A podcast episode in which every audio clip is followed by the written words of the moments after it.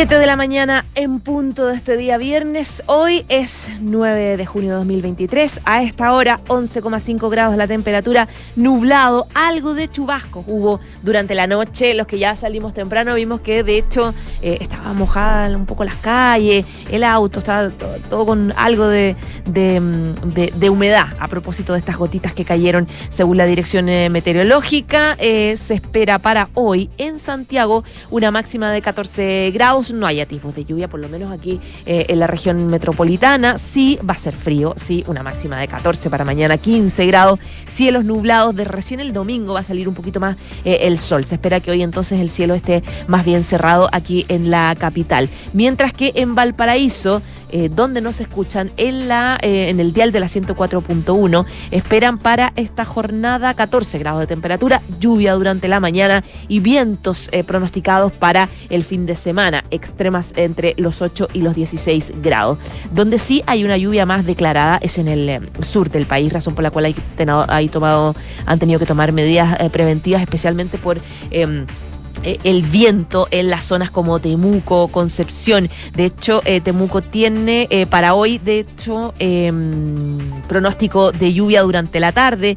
Concepción donde nos escuchan, donde nos escuchan en la 90.1, tienen una máxima para hoy de 13 grados, también pronóstico de lluvias. También en Valdivia eh, esperan para esta jornada 9 grados de temperatura, lluvia durante toda la jornada, al igual que en Puerto Montt, que nos están escuchando a esta hora en el dial de la 99.7. esperan eh, chubascos durante esta jornada, 9 grados de temperatura y mañana extremas entre los 2 y los 9 grados. En esas zonas precisamente también se han eh, habido cortes de luz en los últimos días y en las últimas horas y también suspensión de las clases por este frente de lluvia que ha estado afectando durante las últimas horas las regiones de los ríos, en la región en, en, en Valdivia y también en Puerto Montt. Vamos a revisar a esta hora los principales titulares.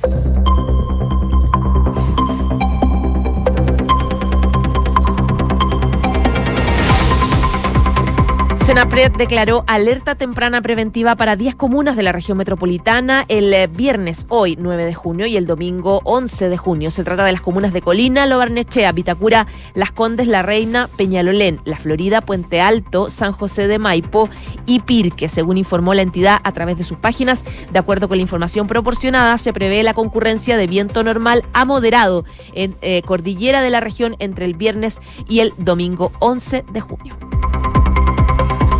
La bancada de diputados de la UDI solicitó la renuncia del subsecretario de redes asistenciales, Fernando Araos, luego de que se confirmara la muerte de una guaguita de dos meses por neumonía. La menor debía ser trasladada de San Antonio hasta Arica, donde estaba la única cama de hospital disponible en el país, pero no alcanzó a hacerlo. Los parlamentarios gremialistas consideraron negligente el actual de las autoridades de gobierno en el trágico hecho y en particular apuntaron a la responsabilidad del subsecretario Araos. Y el subsecretario reaccionó, dijo, no da el tiempo para oportunismo político. Aseguró que comparado con el año pasado tenemos 200 camas adicionales. Sin embargo, también durante la jornada de ayer, la Asociación de Funcionarios de la Subsecretaría de Redes Asistenciales se refirió hasta la polémica por la falta de camas pediátricas y respaldó la labor de la ministra de Salud, Jimena Aguilera. Por el contrario, por medio de un comunicado, apuntaron al subsecretario de Redes Asistenciales, Araos, como responsable de no atender situaciones que se pudieron y debieron prever y abordar, ya demasiadas señales había. Las ISAPRES reducen su dotación en casi 1.300 trabajadores a marzo en 12 meses. Si bien la mayor parte de esta caída de 15% tuvo lugar en el año 2022, este año ha seguido la tendencia.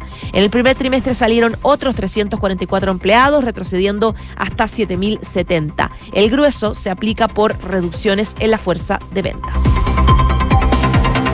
La tercera sala revisaría este viernes recurso de aclaración por el fallo de las ISAPRES. Vivanco se ausenta y cuatro jueces titulares estarán presentes. Seis son los recursos ingresados por cuatro ISAPRES, un abogado y el gobierno, donde se pide, entre otros elementos, que la tercera sala establezca quiénes son los afiliados a los que las aseguradoras deben devolver, devolver digo, los cobros en exceso. Y en materia internacional, Las fuerzas ucranianas han llevado a cabo en las últimas horas acciones ofensivas de alcance limitado y resultados dispares en tres zonas del frente en las regiones de Zaporilla y Donetsk, con el objetivo de encontrar puntos débiles en las defensas rusas en los que concentran tropas para comenzar a avanzar. Y murió esta niña que estuvo más de 50 horas atrapada en un pozo en India. Sachiti, de dos años, había caído un hoyo de 100 metros de profundidad. Tras el rescate, los médicos declararon que había fallecido hacía 40 horas. 7 de la mañana y 5 minutos.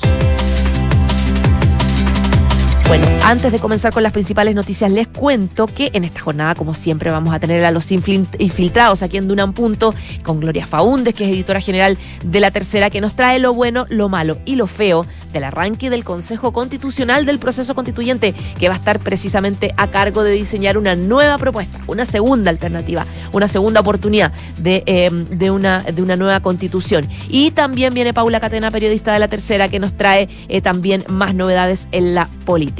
De eso vamos a estar hablando dentro de los próximos minutos. Mientras tanto, les cuento parte de las noticias importantes marcadas, eh, yo creo que principalmente por eh, la crisis que hay por estas horas eh, respecto del aumento de las enfermedades respiratorias. Ayer, de hecho, la ministra de Salud, Jimena Aguilera, hacía una conferencia de prensa junto a las principales autoridades sanitarias donde hacía un balance de lo que se ha hecho en las últimas horas para paliar el aumento de enfermedades respiratorias, a propósito también del fallecimiento de guaguitas por, eh, eh, por precisamente estar en, en, medio de esta enfermedad. Hay un caso donde eh, se acusa que no recibió la atención de cama pediátrica a tiempo, razón por la cual no pudo ser atendida oportunamente, razón por la cual hay parlamentarios y gente de la oposición que está pidiendo, entre otras cosas, la renuncia del subsecretario de redes asistenciales, Fernando Araos. Esto luego de que, lo que les digo, se confirmara la muerte de esta guaguita de dos meses por neumonía.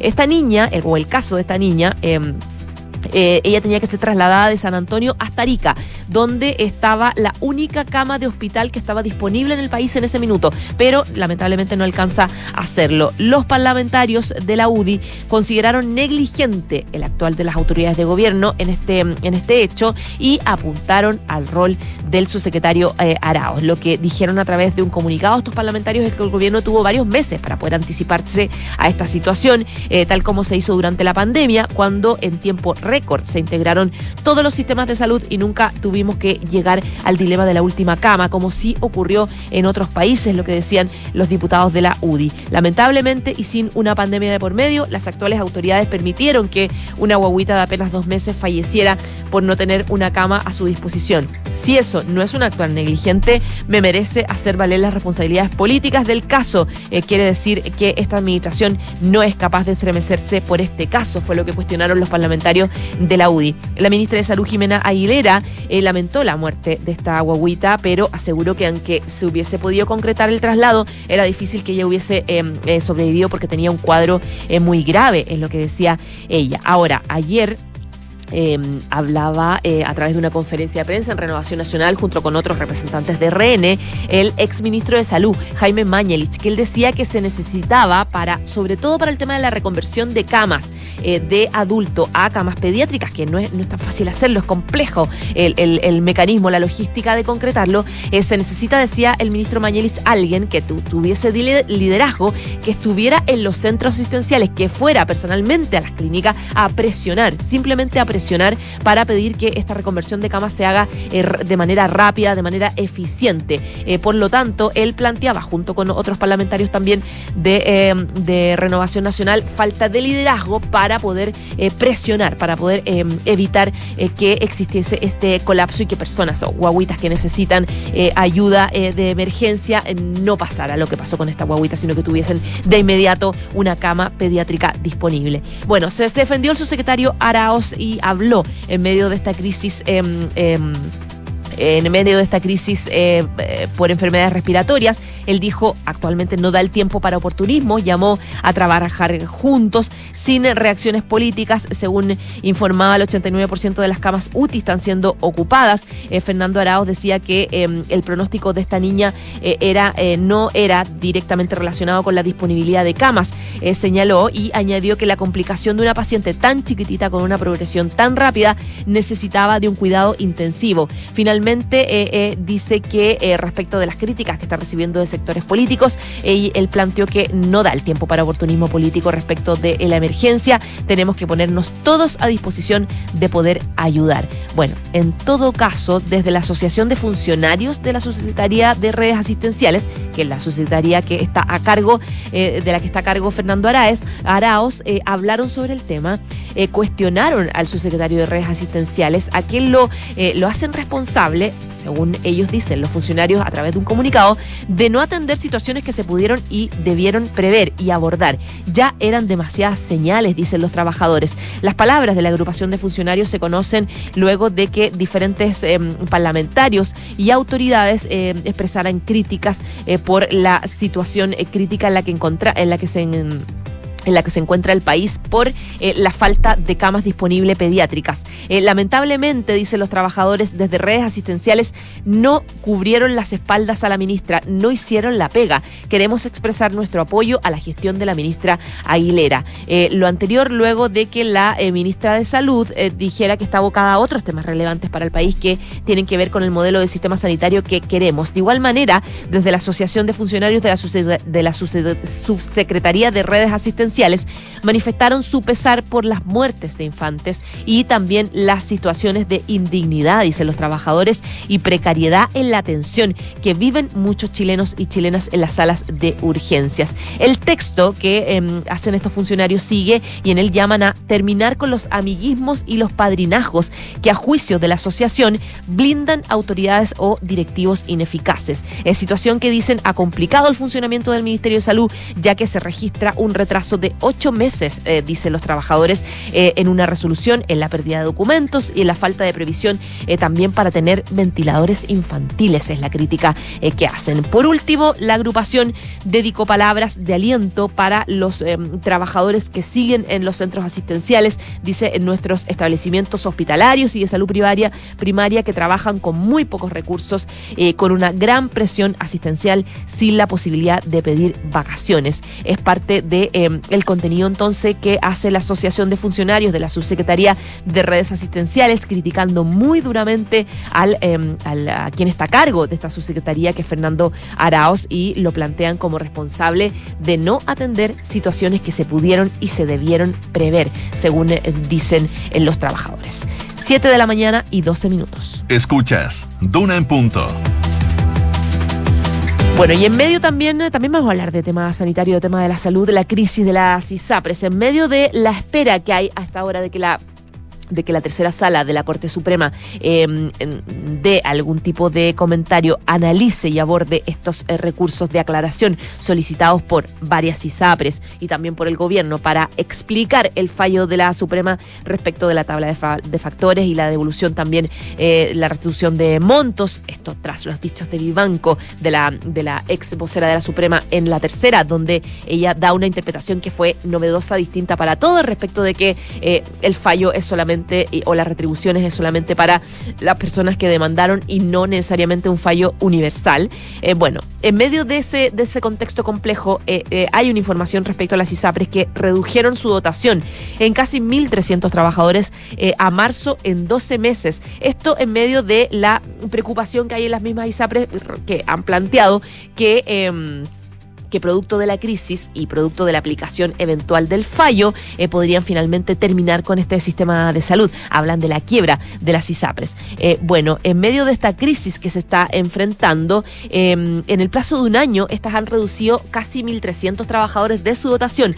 Lo anterior considerando que al cierre del primer trimestre El sector registraba un total de 7.070 empleados, lo que se compara con los 8.356 trabajadores que había a marzo de 2022. Así, esto es una baja del 15% en 12 meses eh, o 1.286 eh, trabajadores en menos de un año. Si bien la mayor parte de esta reducción se hizo el año pasado, lo cierto es que durante el 2023 se han eh, continuado con las bajas. Entre diciembre de 2022 y marzo de este año salieron 344 trabajadores, registrando ya un retroceso de 4,6% en tres meses. El grueso de esta caída se explicaba por las reducciones que han hecho las ISAPRES en su fuerza de venta. Los vendedores que se dedican a comercializar planes de salud para cada ISAPRE disminuyeron un 12% en el primer trimestre, anotando un descenso de 257 vendedores en los primeros tres meses del año, porque terminaron en 2.558 al mes de marzo.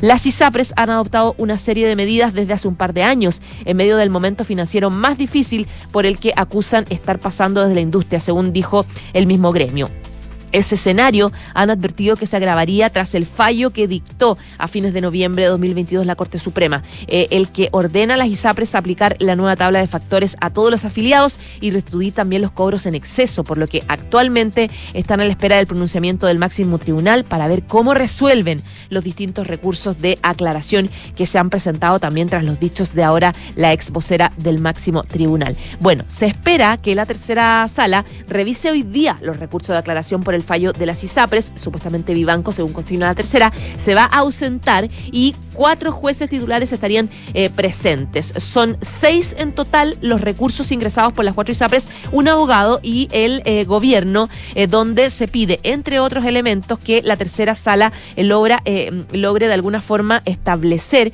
quiénes son los afiliados a los que las aseguradoras deben devolver los cobros en exceso. De acuerdo con altas fuentes de Palacio de Tribunales, este viernes entonces hoy estarían las condiciones para resolver, pues estarán la mayoría de los ministros titulares de la instancia. 7 de la mañana, 16 minutos. Estás en Duna en Punto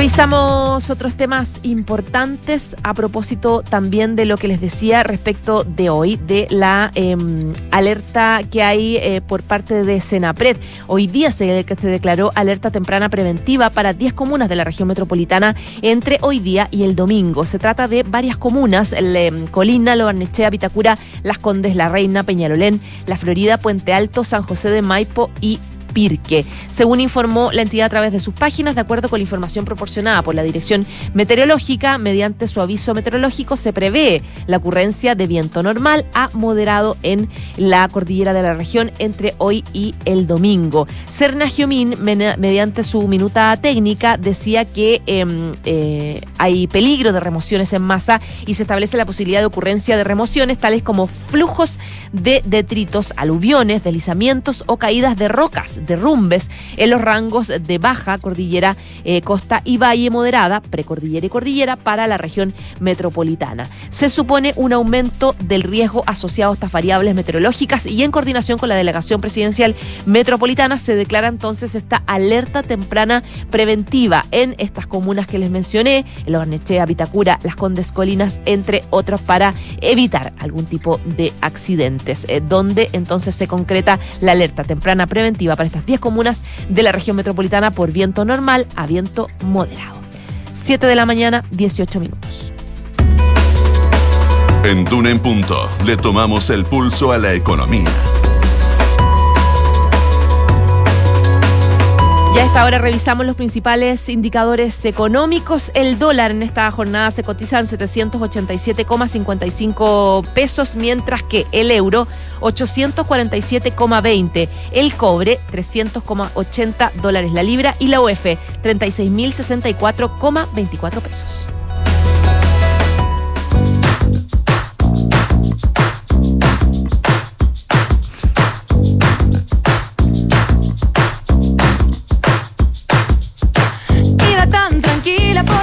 Vamos a Francisca Valenzuela porque el Festival, eh, Festival Frontera publicó el line-up de su décima edición en Chile. El 22 de octubre será la realización de este Festival Latinoamericano de Artes y Música en el Hipódromo Chile. La cartelera la encabeza Francisca Valenzuela, quien estamos escuchando, y los españoles Cristian y los subterráneos, Cristina, perdón, Cristina y los subterráneos, entre otros. También el festival contará con la presencia de grupos reconocidos como Cultura Profética, eh, Bombasterio, quienes en el último tiempo han tenido un importante éxito, pero la música chilena también se hará presente, ya que además de eh, Francisca Valenzuela, estará Pluma, Chirel, Cristóbal Briseño, quien se presentará como solista junto a la, eh, fanda, la, banda Father Makers. Otros artistas completan el Festival La Frontera también con una venta de entradas que va a estar a través de Punto Ticket a partir de este lunes 12 de junio y los valores de preventa son de 34 mil. Em, eh, claro, la preventa general 40 mil, mientras que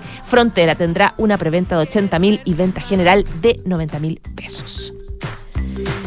7 de la mañana, 20 minutos. Nos vamos a la pausa y volvemos con más Duna en Punto. Con manos empapadas, con mirada embobada, con el corazón latiendo, con el cuerpo resistiendo. No basta que me dé. Detrás de... Ya, ahora sí. Un, dos, tres. Esas vacaciones tan esperadas. También está Salfa, con Salfa Rent y su arriendo de auto disponible de Arica Punta Arena, que te brindará de forma rápida y simple el vehículo que necesitas. Detrás de todo lo que nos mueve, también está Salfa. Salfa, soluciones de confianza. Vuelve la oportunidad de impulsar tus inversiones con el nuevo fondo Scotia Estructurado Deuda Nominal 2. Tiene una rentabilidad no garantizada del 12,10%, donde puedes invertir sin la exigencia de un monto mínimo. Conoce todos los detalles con tu asesor de inversiones y contrátalo hasta el 6 de julio solo en Scotia. Equipo, los reuní porque en esta primera mitad del año logramos tomar el control de la gestión de recursos humanos con De Fontana. Estamos conectados con firma digital, gestión de contratos, asistencia, remuneraciones y mucho más. Así que en esta segunda mitad sigamos con eficiencia, no bajemos los brazos y vamos con todo. En esta segunda mitad del año no te quedes sin eficiencia y transforma tu gestión de personas con Defontana. Entra a defontana.com y contrátalo hoy mismo. Defontana, pensemos digital. En Verisur queremos que estés tranquilo, por lo que al contratar tu alarma Cero Visión podrás llevarte de regalo nuestra nueva cámara de seguridad con inteligencia artificial integrada, con la cual podrás controlar tu hogar o negocio estés donde estés desde tu celular, porque Verisur funciona. Contrata la alarma Cero Visión y obtén de regalo nuestra cámara de seguridad llamando al 600-385-0003. Calcula ahora en verisur.cl. Oferta válida entre el 26 de mayo y el 30 de junio de 2023, sujeto a la factibilidad técnica. Demás términos y condiciones en www.verisur.cl. Ven a la semana de pinturas Sherwin Williams. Desde el 5 al 10 de junio, 40% de descuento en pinturas con despacho gratis, exclusivo en tiendas Sherwin Williams. Consulta bases de la promoción y ubicación de tiendas en sherwin.cl. Recuerda, 40% de descuento y envío gratis. Te esperamos en la tienda Sherwin Williams. Como forma de aportar al desarrollo de una cultura inclusiva que fomente el bienestar e integración de personas en situación de discapacidad, Universidad Andrés Bello lanza su nuevo Observatorio para la Inclusión. Esta unidad profundizará la oferta educativa de la universidad en la materia, además de realizar investigación y aportar a la generación de políticas públicas inclusivas. Universidad Andrés Bello, acreditada a nivel de excelencia en todas las áreas. Escuchas Duna en Punto con María José Soto.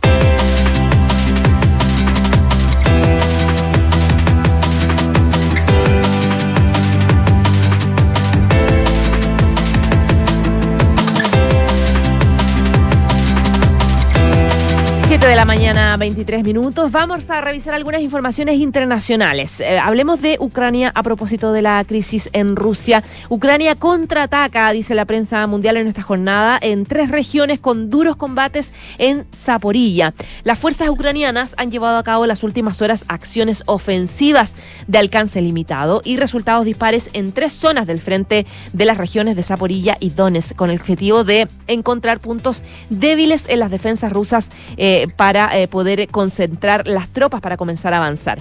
Por el momento vemos operaciones de alcance limitado para poder evaluar las líneas de defensa rusas, explica F el coronel del ejército ucraniano de reserva. Las novedades más importantes que tienen lugar en el sur, en la frontera las provincias de, no, Donetsk y Zaporilla, explica el experto, las fuerzas ucranianas han intensificado los bombardeos y los ataques en torno a la localidad de Velika Novoshilka y se han hecho con el eh, control de la zona. Al intentar continuar su avance hacia el sur, prosigue el coronel retirado. Eh, las eh, tropas rusas han repelido el ataque del ejército ucraniano que sufrió pérdidas importantes en material militar durante la operación. Más hacia el sur, dentro ya de la provincia de Zaporilla, en Ucrania, se han lanzado ataques hacia el sureste y el sur de Malatomka. pese a sufrir pérdidas en los asaltos, las fuerzas ucranianas conservan las posiciones en la zona, según eh, entonces de Ucrania respecto de este contraataque en tres regiones con duros combates que se están generando a esta hora en Zaporilla. 7 de la mañana y 25 minutos. Estás escuchando Duna en punto. Bueno, les decíamos que hoy la tercera sala de la Corte Suprema debería revisar los recursos de aclaración que han presentado varios, las ISAPRES, el gobierno, eh, para aclarar este fallo de la Suprema respecto del futuro de las ISAPRES, donde se espera que la eh, ex vocera de la Suprema, miembro de esa sala, Vivanco, se ausente y cuatro jueces titulares que estén eh, presentes. Queremos hablar sobre este tema, la expectativa precisamente de la interpretación de este fallo, y ya tenemos en línea a Víctor Torres, que es superintendente de, de salud. ¿Cómo está, superintendente? Buenos días. Muy buenos días, María José, ¿cómo está? Muy bien, pues superintendente, ¿qué se espera entonces del, del, del, recurso de aclaración presentado? Bueno, la verdad que fundamentalmente lo que nosotros queremos poder eh, clarificar efectivamente aquellas materias que eh, a nuestro juicio se generaron, o sea, se, eh, se estableció, digamos, respecto de, de algunas materias, una interpretación diferente o una un planteamiento diferente a partir de la entrevista eh, de la ministra Vivanco hace algunos días atrás respecto a aquello que todo que todos habíamos eh, visto digamos de una forma distinta sobre todo desde el punto de vista de, de, mm, si este fallo tenía un efecto eh, general o, o, particular digamos un efecto relativo. Eso respecto del cálculo de la deuda respecto de los planes hacia futuro qué es lo que pasa con eh, eh, los menores de dos años, etcétera. O sea, todo aquello finalmente eh, que fue planteado en el fallo, nosotros finalmente decidimos consultarlo a través de este recurso de aclaración para que eh, exista certeza si es que em, la Corte coincide o no con lo planteado a través de los medios con, con la ministra. Eh, ¿qué, eh, más allá de, la definición que se espera de la Suprema respecto de la interpretación del fallo, ¿qué, ¿cuál es su opinión respecto al tema de fondo? Por ejemplo, ¿cómo cree usted que podría impactar en la ciudadanía tomando en cuenta, por ejemplo, las expectativas respecto de la entrega de la deducción de montos, por ejemplo? A ver, primero decir que nosotros, eh, como superintendencia, hicimos un cálculo a partir de lo que corresponde que hagamos, que es eh, aplicar esta eh, esta lectura, digamos, eh, al, tenor literal del fallo, eh, al establecerse que este debía eh, considerar la totalidad de los planes, ¿no? que tenían tablas de factores distintas a la tabla única del año 2020 y aplicarse esta tabla nueva, debíamos calcular y aquellos planes que, que tienen una diferencia a favor de los usuarios, aplicarse una baja en el plan y devolverse aquello que fue cobrado eh, en exceso vía excedente, ¿no? Hacer esa devolución. Cuando uno hace ese ejercicio de eh, del un millón ochocientos mil planes que hoy día existen, ¿no? Eh, en su totalidad, aplica la tabla, alrededor de 650 mil planes son aquellos que eh, tienden a la baja, eh, más eh, algunos planes que por la aplicación de los menores de dos años también implican o debieran recibir una eh, disminución de los mismos y por lo tanto también una devolución eh, de aquello que fue cobrado en exceso, nos da un total de 725 mil planes. Eso genera una cifra no estimativa de 1.400 millones de dólares eh, y, y fue la cifra que nosotros entregamos. Obviamente que la ciudadanía lo que espera es que eso eh, finalmente pueda devolverse y también se ejecute la disminución del plan, de, los de los planes respectivos. Todo bien hasta efectivamente esta entrevista donde se genera este cuestionamiento y obviamente nosotros debemos estar eh, atentos a lo que mandate la Corte. No podemos hacer una cosa distinta eh, a aquello que nos diga la Corte porque eh, somos nosotros instruidos en esta materia.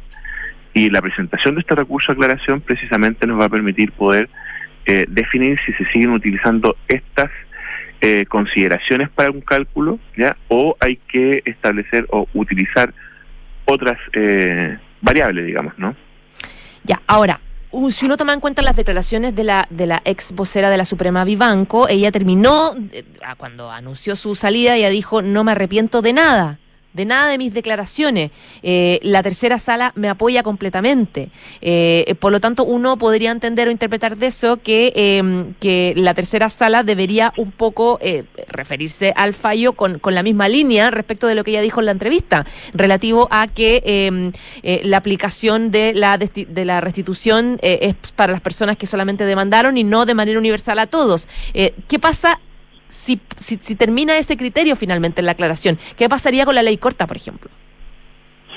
A ver, primero lo que nosotros debiéramos, eh, y, también lo requerimos así en el, en el recurso, si efectivamente esto es eh, sobre aquellos, eh, digamos, contratos o, o personas que judicializaron, ¿ah? que es lo que plantea se plantea en esa entrevista, eh, evidentemente nosotros hemos requerido cuáles son eh, aquellas causas, ¿no? Porque como superintendencia no tenemos la información de quienes han presentado en los tribunales eh, este tipo de, de recursos, ¿no?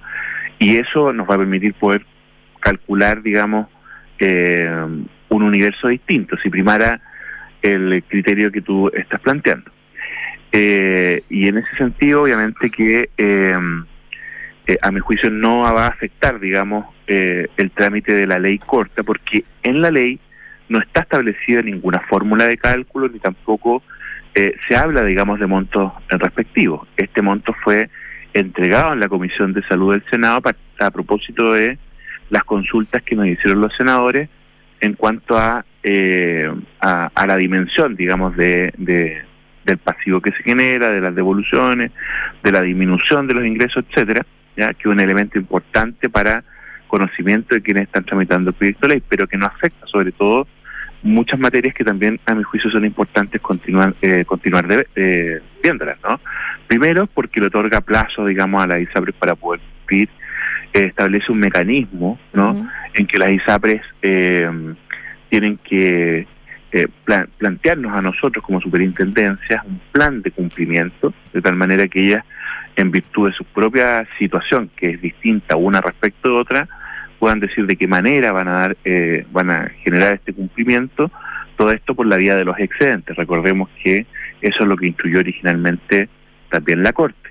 Eh, y hay una serie de otros elementos, por ejemplo, también de regulación del alza de la primajez, eh, que es importante que se siga avanzando y, por supuesto, aquello que se plantea en materia de FONASA. Entonces, hay varios elementos, ¿no? Yo hice un pequeño resumen que hacen a mi juicio importante que este proyecto de ley continúe, indistintamente de si es que el fallo finalmente tiene un efecto general o un efecto relativo, eh, por, por lo que implica, digamos, ¿no? El impacto que puede generar igual un pasivo en, en el sector.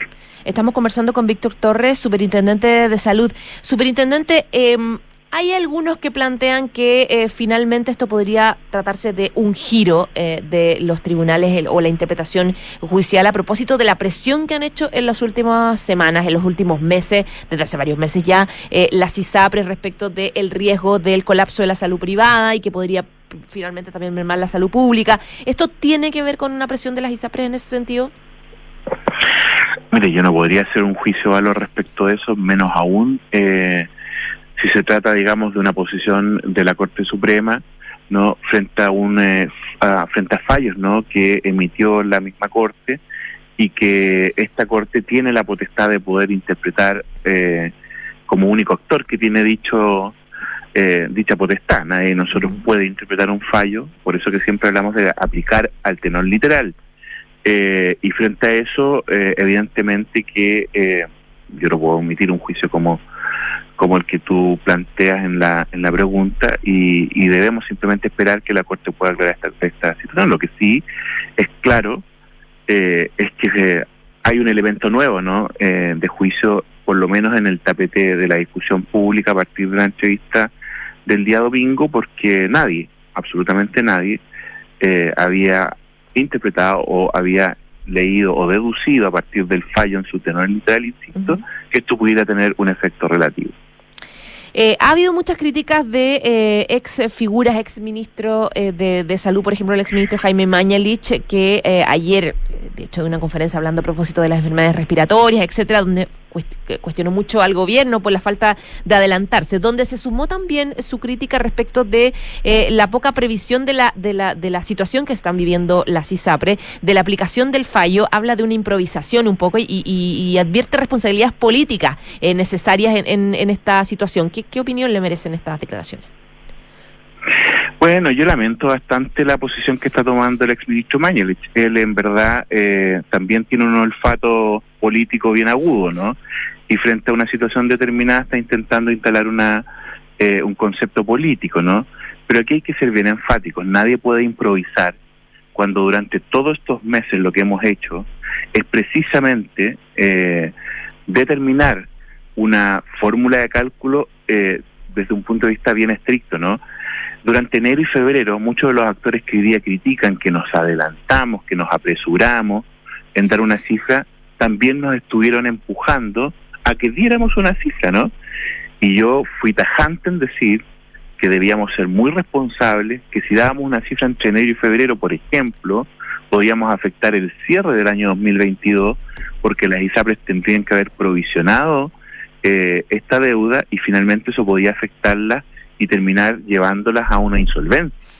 Por lo tanto, no hubo un apresuramiento cuando desde noviembre nosotros empezamos a realizar los cálculos, se estableció primero una magnitud de monto que llevó a que se presentara un proyecto de ley para poder facilitar el cumplimiento del mismo. Durante el mes de marzo nosotros volvimos a pedir información a las ISAPRES para volver a chequear esta información se cruzó en tres instancias distintas y después hubo una cuarta. Entonces, decir que se improvisó cuando él ni siquiera ha mirado la fórmula de cálculo, me parece un simple aprovechamiento que, que habla no bien de quien lo está haciendo. Perfecto. Víctor Torres, Superintendente de Salud, muchas gracias por conversar con nosotros, que esté muy bien. Muchas gracias, María José, que esté bien. Hasta luego. 7 de la mañana, 36 minutos. Nos vamos a la pausa, pero antes un par de consejos. WOM en solo 8 años ha logrado lo que ninguna otra compañía pudo, entregar cobertura a más de 18 millones de personas en red 4G y 5G por todo el país, porque son la red 5G más grande de Chile y no van a parar. WOM nadie te da más y conecta la gestión de su empresa en Sapiens ERP eh, y tu área de gestión de personas con Senda, ambas soluciones de Fontana y su ecosistema de gestión empresarial. Integra todos los procesos de tu compañía en defontana.com. Otros consejos también les quiero dar. Si te preguntas cómo cosecha los, los, ingredientes de tu comida favorita o cómo se conecta el crecimiento de un país de norte a sur, la respuesta es Salfa, porque detrás de todo lo que nos mueve también está Salfa. Salfa, soluciones de confianza. Mantén tus inversiones a otro nivel, el nivel en el Fondo Scotia estructurado, deuda nominal 2, sin monto mínimo de inversión y una rentabilidad no garantizada del 12,10%. Aprovecha y contrátalo hasta el 6 de julio con tu asesor de inversión. Conoce detalles en scotiabankchile.cl nuevo fondo. Y Escondida BHP, el mayor productor de cobre del mundo, hoy usa 100% de agua de mar en su operación minera para ayudar a conservar los recursos de agua dulce. El futuro está aquí, está sucediendo ahora. Descubre cómo bhp.com Mundo Mejor. 7 de la mañana, 38 minutos. Nos vamos a la pausa y volvemos con los infiltrados aquí en Duna en Punto.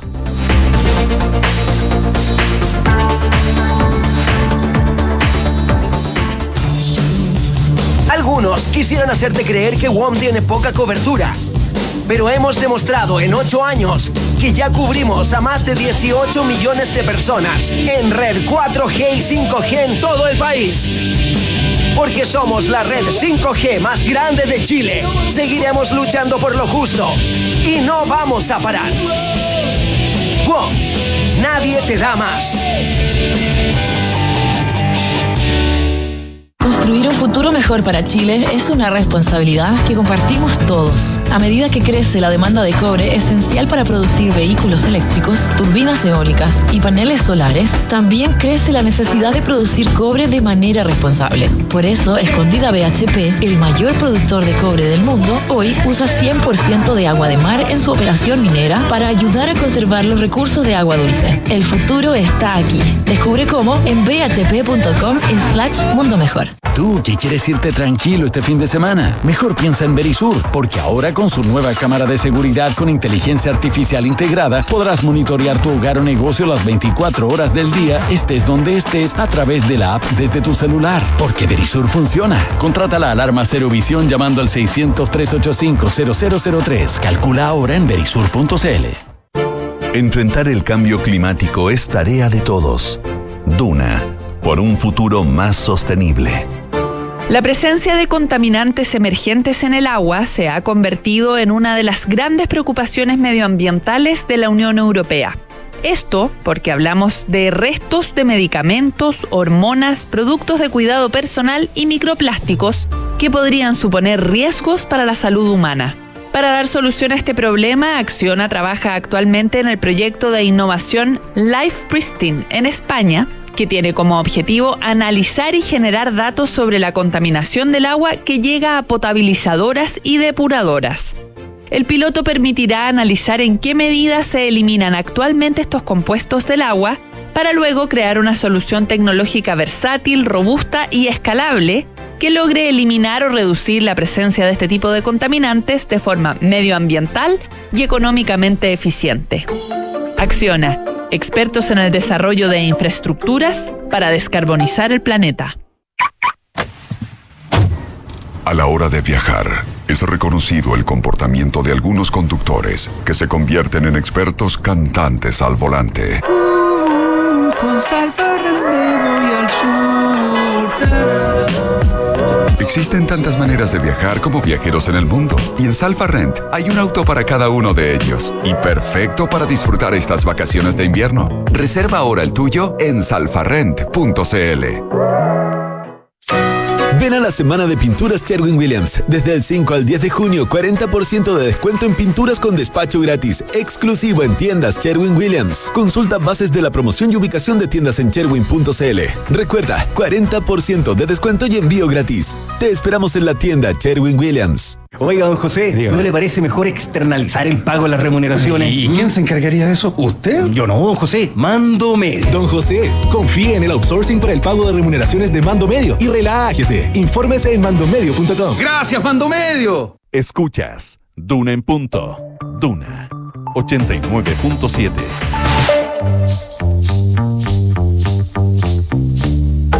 Son los infiltrados en Duna en punto. 7 de la mañana y 42 minutos y ya están con nosotros las infiltradas. Gloria Faúndes, editora general de La Tercera, y Paula Catena, periodista de La Tercera. ¿Cómo están? Muy buenos días. Hola, buenos que la días. Paula es la coordinadora de política de la tercera. Es verdad, coordinadora de política de La Tercera. Más que una periodista. Cierto, muy bien, Aunque muy bien aclarado. son muy importantes. Y por supuesto Nico Vergara con nosotros, conductor de Hablemos en Off y de Duna en Punto. ¿Algo más que tenga que Solo panelista de un punto. Y panelista. Y en este caso, minoría absoluta, así que mantendré absoluto. Se agradece, Vergara. Mantendré, sí. Se agradece. No, cuen- no cuentes con, no cuentes con ello, Faúndes. No cuentes con ello. Oye, Vamos a lo que No, nos creas, traen- no creas en falsas promesas. Ustedes nos traen hoy lo bueno, lo malo y lo feo del arranque del Consejo Constitucional. Porque, ¿cuál de las tres partimos? ¿Lo bueno, lo malo o lo feo? Vamos a partir eh, por eh, dar por destacar que se da por iniciada la segunda parte del Consejo Constitucional, eh, cristalizado, por cierto, en la instalación este miércoles de 50 conte- consejeros, ¿no? Que juraron o prometieron eh, cumplir con su deber eh, en este proceso que decanta en diciembre, el 7 de diciembre, donde todos deberemos volver a eh, votar, ¿no? A ver si. Y, lo que se destaca, creo yo, en general, es como lo que parece ser una última oportunidad de discutir un proceso constituyente. Eh, hacia al menos la primera señal la dio el presidente de la República, señalando que acá debiera cerrarse un ciclo, sea como sea que termine. Y el ejercicio de la semana pareció ser, y aquí vamos hacia eh, que decanta en lo bueno, parece ser encontrar las diferencias entre el actual proceso constituyente Y el anterior. Y la convención, que ya parece, lo he dicho antes, como un mundo distópico de lo que debió haber sido una discusión constitucional. Y ahí sí hay mucha diferencia respecto de particularmente la forma, la misma instalación que en esta vez sí contó con la presencia del presidente de la República. La vez anterior, el presidente Piñera yo creo que la vio desde su oficina, ¿no? Una te- en Estuvo al televisión. margen. Como todos Se intentó hacer gestiones para previas para que participara, pero no, No hubo caso. no hubo caso, no hubo recepción de los eh, ex convencionales No querían, para que eso ocurriera en un contexto que venían saliendo de un estallido social, que est- era la forma de encauzar de alguna forma la crisis, este- ese proceso constituyente.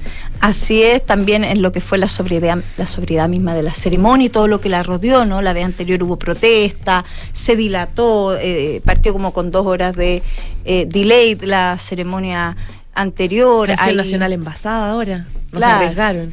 Ahí, ahí destacó también la presencia que todos recordamos de Carmen Gloria Valladares, que le trató de poner un poco de dignidad a toda esta ceremonia que incluía pies pelados, gritos, eh, eh, Niños eh, muchas- llorando. Muchas alusiones a, a distintas identidades, que partió con una rogativa. ¿Se acuerdan también en, en Santa Lucía? Uno pierde la memoria eh, sobre las cosas que pasaron y, y uno tiende a pensar, wow, lo que pasó.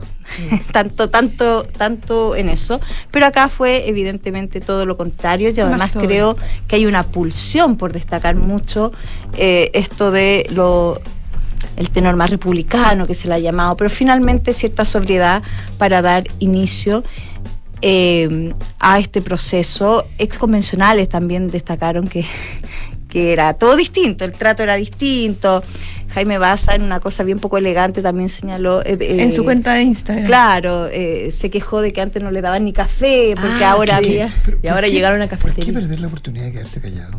Es que yo creo que poca gente Pero- toma esa oportunidad. Muy Pero de, pi- ojo que- muy de picado, ¿no? No, y ojo Muy que de le, que le respondieron igual, que era un contexto distinto, que ahí Pero era No, le pandemia, explicaron, que es le explicaron que no se podía por la norma sanitaria, no se podía entregar obvio. alimentos. O sea, era como bien obvio, era como bien obvio. digamos. Sí, quedó Y- bien y no, mezquino y su no, comentario. No, y le sacaron Pero además, bien curioso le que quería que, lo, la- quería que lo atendieran así también. Claro, le Claro, le eh, sacaron- uno podría pensar lo que queríamos. Y le Claro. sacaron los almuerzos a la carta, que te acuerdas que en su minuto habían sido la quinoa con la quinoa con queso azul. Queso azul. Una crítica, una crítica poco afortunada. Muy poco Sí, afortunada. bien mezquina, Y la, de Baradita, la, a la doble, a la, a la comparación entre Lisa Loncón y Beatriz Hevia. También bien mezquina. Bien mezquina y dura y con, y con, y con, bueno, con algunos apoyos esperables, pero con rechazos transversales bien interesantes. Es verdad. ¿Mm? Eso es parte de lo bueno que marca la primera parte, ¿no? De, de, de los primeros días, más bien, de, de Claro, instalación de este, este, este Consejo arranque del. Consejo. Y ya entrando como a, a lo malo, eh, no propiamente tal de lo que ha sido eh, la instalación, porque como decía eh, Gloria, eh, partió bastante tranquilo esa parte al menos, pero sí eh, lo que rodea el Consejo y quiénes van a ser sus protagonistas. Estoy hablando en este caso de eh, el Partido Republicano, que es eh, la colectividad hegemónica en el Consejo Constitucional. Eligieron 23 de los 51 eh, consejeros que se eligieron la oportunidad. Ahora, ahora son 22 por la renuncia de, de Aldo Sangüesa a la militancia y que finalmente no asume su cargo formalmente el día de la ceremonia. Él no asiste, eh, se va fuera de Chile, de hecho. Eh, y en ese contexto, eh, lo malo sería, lo dado que el Partido Republicano es el partido que va a tener mayoría en el Consejo, no han logrado encontrar de alguna forma el tono de cómo enfrentar este proceso constituyente, si bien se abrió con esta idea de, de alguna forma que marca la línea, uno, el- uno de los fundadores del partido, José Antonio Cast, que dice que hay disposición eh, a, llegar a acuerdos que sean transversales, a construir una constitución que sea de mayorías y no que deje contento al Partido Republicano. Hemos visto en el transcurso de los días que eh, ese tono ha sido difícil que lo respeten el resto de eh, la militancia. Estoy hablando como por ejemplo declaraciones que han hecho como el presidente del partido Arturo Esquella, que si bien dice que hay que ir viendo en el proceso, ya pone de alguna forma cierta distancia al texto, al anteproyecto anteproyecto que entregaron los la comisión experta, que es el texto que eh, de alguna forma fue destacado de forma transversal. De hecho, hay un republicano que participa, eh, que participó en esa comisión experta, Carlos Frontaura, y eh, ahora último se vio a, Martina, Raúl, Martina Raúl en una publicación que vimos ayer en la tercera, que él fue jefe de campaña de los republicanos en el Consejo Constitucional para esas elecciones. Y bueno, él habla de que el texto que propone, el anteproyecto que propone em, la comisión experta, que es el que va a tener que trabajar el Consejo, es peor de la, que la constitución actual y que si sigue siendo peor, eh, van a tener que rechazar. Y él habla en ese sentido de no abandonar aquellas ideas, eh, de más allá de que tengan voluntad de diálogo, no abandonar las ideas del partido. O sea, eh, de alguna forma un poco de no, de no transar aquellas cosas que para ellos son importantes. Y eso abre la duda de efectivamente de qué tan dispuestos van a estar los republicanos a ceder en, en este órgano redactor. teniendo en consideración que ellos no, fueron parte de este acuerdo que habilitó el proceso constituyente y por lo mismo también eh, siempre han estado las dudas eh, y se han planteado las dudas respecto de cuál va a ser la voluntad real que ellos tienen porque nunca estuvieron de acuerdo con elaborar una nueva constitución y así lo dejaron bastante claro desde un inicio. Ahora, ellos tienen vocación de poder, lo han dicho. Quieren eh, que eh, se convierta en presidente, por lo tanto, saben que, y, y lo ha dicho, que el desafío es lograr una constitución que finalmente aúne, que logre consenso. Es que por lo mismo también está el peso de la, mm, de la prueba en, en ellos y también porque saben que se juegan de alguna forma este proyecto político, no solo el proyecto político, sino, sino también lo que se juegan de que pueden demostrar que son una colectividad que sí da gobernabilidad y que por lo tanto podría aspirar a llegar al poder y a la moneda. Entonces también hay conciencia de eso.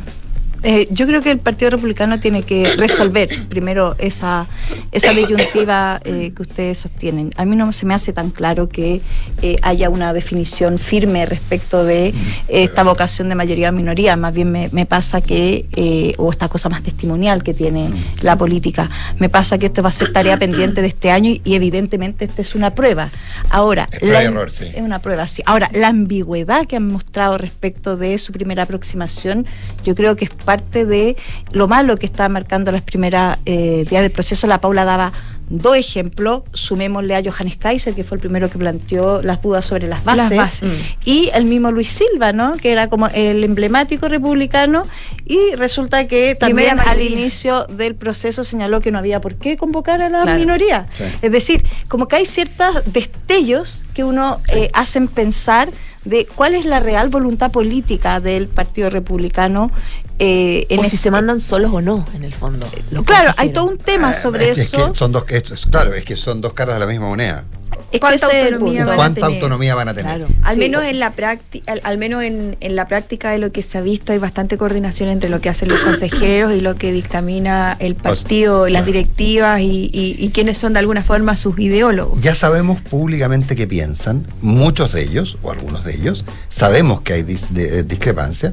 Lo que no sabemos es qué es lo que piensa eh, CAST, por definirlo de alguna manera, la directiva, no, eso no lo tenemos claro, se nos han dado algunos atisbos, pero no tenemos claro. ¿Qué no piensa respecto a qué? Ah, no, que no sabe qué piensa respecto a, a imponer la mayoría o hacer eh, o a negociar, digamos. No, es que yo creo que quedó clarísimo la baja de José Antonio Casa al inicio del proceso.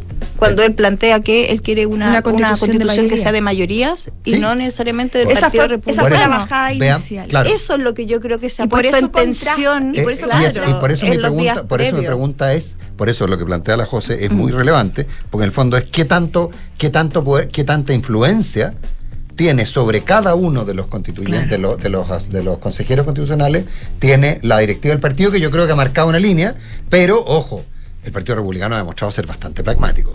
Ahora, el mismo caso ha señalado que esto es una prueba de su liderazgo, él lo ha reconocido de esa manera. y, yo creo, no, no, lo dijo en la entrevista que dio la tercera en ah, ese minuto. sí, él lo planteó que, así se ejerce el liderazgo. Ahora, evidentemente lo que, lo que digamos, el punto que con la Paula conversamos en la previa para querer instalar era esta idea de que parece haber un discurso público que a veces que es privado o con ciertos destellos de sinceridad que termina tensionando, yo creo, todo el proceso. Porque el peso de la prueba está en ellos. Entonces, cualquier cosa que ellos planteen en función de una idea, que esta idea de eh, pasar máquina, eh, parecerse más a lo que la izquierda hizo en la convención, evidentemente va a generar un cuento, una polémica y ojo que vamos a estar atentos a eso. Bueno, y eso tiene mucho que ver, tiene mucho que ver esta mm, este como ambigüedad en el tono con eh, lo que tienen que controlar el Partido Republicano de forma interna, con esta militancia que es más dura y que ellos reconocen en privado que existe, que eh, justamente están como transmitiendo, oye, eh, tuvimos mayoría, somos mayoría en este momento, bueno, ejerzamos esa mayoría e impongamos nuestra visión. Entonces tienen que también hacer un trabajo de contener aquellas visiones que buscan de alguna forma, por decirlo de forma más coloquial, eh, pasar máquina y eh, de alguna forma hacer valer que efectivamente sí son mayoría. Y algo de eso hubo que tiene que ver con eh, lo con lo la realidad que calificamos un poco como lo feo de este arranque del proceso. Claro, que tiene que ver con todo cómo se está discutiendo ya todo el tema de las presidencias, de las comisiones, y donde eh, el Partido Republicano ya retrocedió de lo que iba a ser evidentemente su primera señal, que era la presidencia. Cuando se acuerdan ceder, en algún minuto se pensó en ceder la presidencia de este Consejo para dar una señal de, eh, de vocación distinta, digamos, respecto de cómo se iba a desarrollar el proceso que era, ya, es verdad, tenemos la mayoría, pero eh, hacemos que otra persona dirija el proceso, más no. Eh, al final decidieron ellos mismos hacerse cargo de esto, con el ripio de que su primera elegida, además, debió ser bajada porque tenía toda una denuncia de hurto. de 2007. Claro, una, una, causa antigua, uno podrá decir que una, una persona joven. Que originalmente el partido la, la, apoyó, pero fue ella la que... hablamos de Ninos Capayauna, eh, la consejera electa por eh, Tarapaca. Claro, que, que, finalmente lo que se instaló en, lo que eh, el Partido Republicano es muy, muy sensible también a las redes sociales. Es decir, uno cree que eso, que eso es un tema de muy frente amplista, pero la verdad es que el Partido Republicano también, es muy sensible a eso y notaron que eh, ella permanentemente iba a estar expuesta a esta crítica. Entonces ellos deciden, en sus palabras, cuidar el proceso y mejor cambiemos a Beatriz Evia finalmente, que es una abogada joven, que es la que, que también fue una de las alternativas. Y era una no le gustó nada para Que no le gustó nada. Era una alternativa que, se mencionó en su momento ah. Beatriz Evia, que mm. estaba en la carpeta, pero que finalmente eh, y se hizo una votación muy al estilo de ese partido y se opta por, eh, hablo en, en los consejeros, entre los consejeros. Y bueno, y esa es una de las primeras señales que se queden con eh, la presidencia eh, general. En vicepresidencia quedó eh, el independiente elegido. El ex rector de Valparaíso, Aldo Valle. Aldo Valle. Em, y, eh, pero además de esas señales, la, la, la, derecha de alguna forma da, que algunos calificaron que fue una primera mala señal, porque lo lógico era, o lo esperable era que ellos asumieran la presidencia, algunos creían que era lo correcto para que se hicieran eh, responsable del proceso, pero eh, también está eh, la presidencia de las cuatro comisiones temáticas, y en eso, al menos las conversaciones hasta ayer en la noche, y todo indicaba que la decisión que estaba tomada era que la derecha, que tiene 33 votos en entre Chile Vamos y el Partido Republicano, se va a quedar con la presidencia de estas cuatro comisiones temáticas, hablo de sistema político, derechos sociales y las otras dos que eh, son las que finalmente donde se van a discutir aquellas eh, los temas que, eh, que, están contenidos en el anteproyecto. Y la señal que dan ellos es de ni siquiera incluir en las negociaciones al oficialismo. Y eso es algo que, o sea, ni siquiera se les pasó por la cabeza que la lógica pudiera dar quizás una señal para incluir en las negociaciones a los partidos de gobierno. De hecho, ellos dicen que ya era suficiente, algunos transmiten con que se quedaran con la vicepresidencia. Eh, y además eso tiene una, eh, eh, la composición de estas comisiones temáticas tiene otra derivada que también es lo que está tensionando ahora y por lo cual no han podido llegar a un acuerdo final y que se espera que se resuelva hoy, que es cuántos integrantes va a tener cada comisión por partido. Y es ahí donde la Comisión de Sistema Político, que es la 1, está está tensionando porque la oferta que le hizo eh, la derecha al oficialismo es que puedan tener solo tres de dos integrantes. Y lo que eh, Valle, quien es el que está haciendo de negociador, eh, dio un portazo y dijo que no, que por ningún, que por ningún motivo, que era un número menor, ya que ni siquiera tienen posibilidad de veto. Entonces ahí está la, tensión ahora y al menos eso con la gloria creemos que es como lo feo, esta poca quizás voluntad de incluir al menos en términos de, eh, de dar la señal, ya que en términos prácticos igual ellos van a seguir teniendo eh, la mayoría y podrían eh, aprobar sus normas sin tener que recurrir al oficialismo si se, si se pone de acuerdo solo Chile Vamos y Republicanos. Aquí yo creo que la complejidad en esta lógica de eh, del compromiso, al menos público ¿no? y político que ha hecho eh, la derecha, particularmente republicano, respecto a, no eh, repetir lo que pasó en la convención anterior cuando la izquierda los relegó a un plano de discusión insignificante. yo creo que en estas cosas hay que serlo y parecerlo. Y no basta la declaración de intenciones, bastan los hechos concretos que al menos en la primera en la primera parte de esta instalación, evidentemente ya la izquierda está levantando la voz sobre que no tiene ningún tipo de representación. Es importante tener las presidencias, es importante no solo yo creo por un tema administrativo, finalmente es un tema administrativo, pero también en términos de señal y de exposición pública, ¿no? Es súper distinto quizás ser presidente de una comisión a, una ser un integrante. Recordemos que el Partido Republicano había la intención inicial de eh, ceder la presidencia a cambio de quedarse con todas las comisiones. Eh, que, es mejor, dice tú, que podría, claro. No, no, claro, pero, pero finalmente lo que fue todo. No, todo para entonces, entonces, claro, entonces ahí hay un... Hasta ahora son dos republicanos, un RN y un UDI, quienes asumen la presidencia de las comisiones. En Mundo Luchanse, en Germán, Germán Becker, Antonio Marquesi y... Eh, eh, una niña, perdón, se me lo tengo anotado por ahí. Ya. pero eso es. Se nos acabó el tiempo.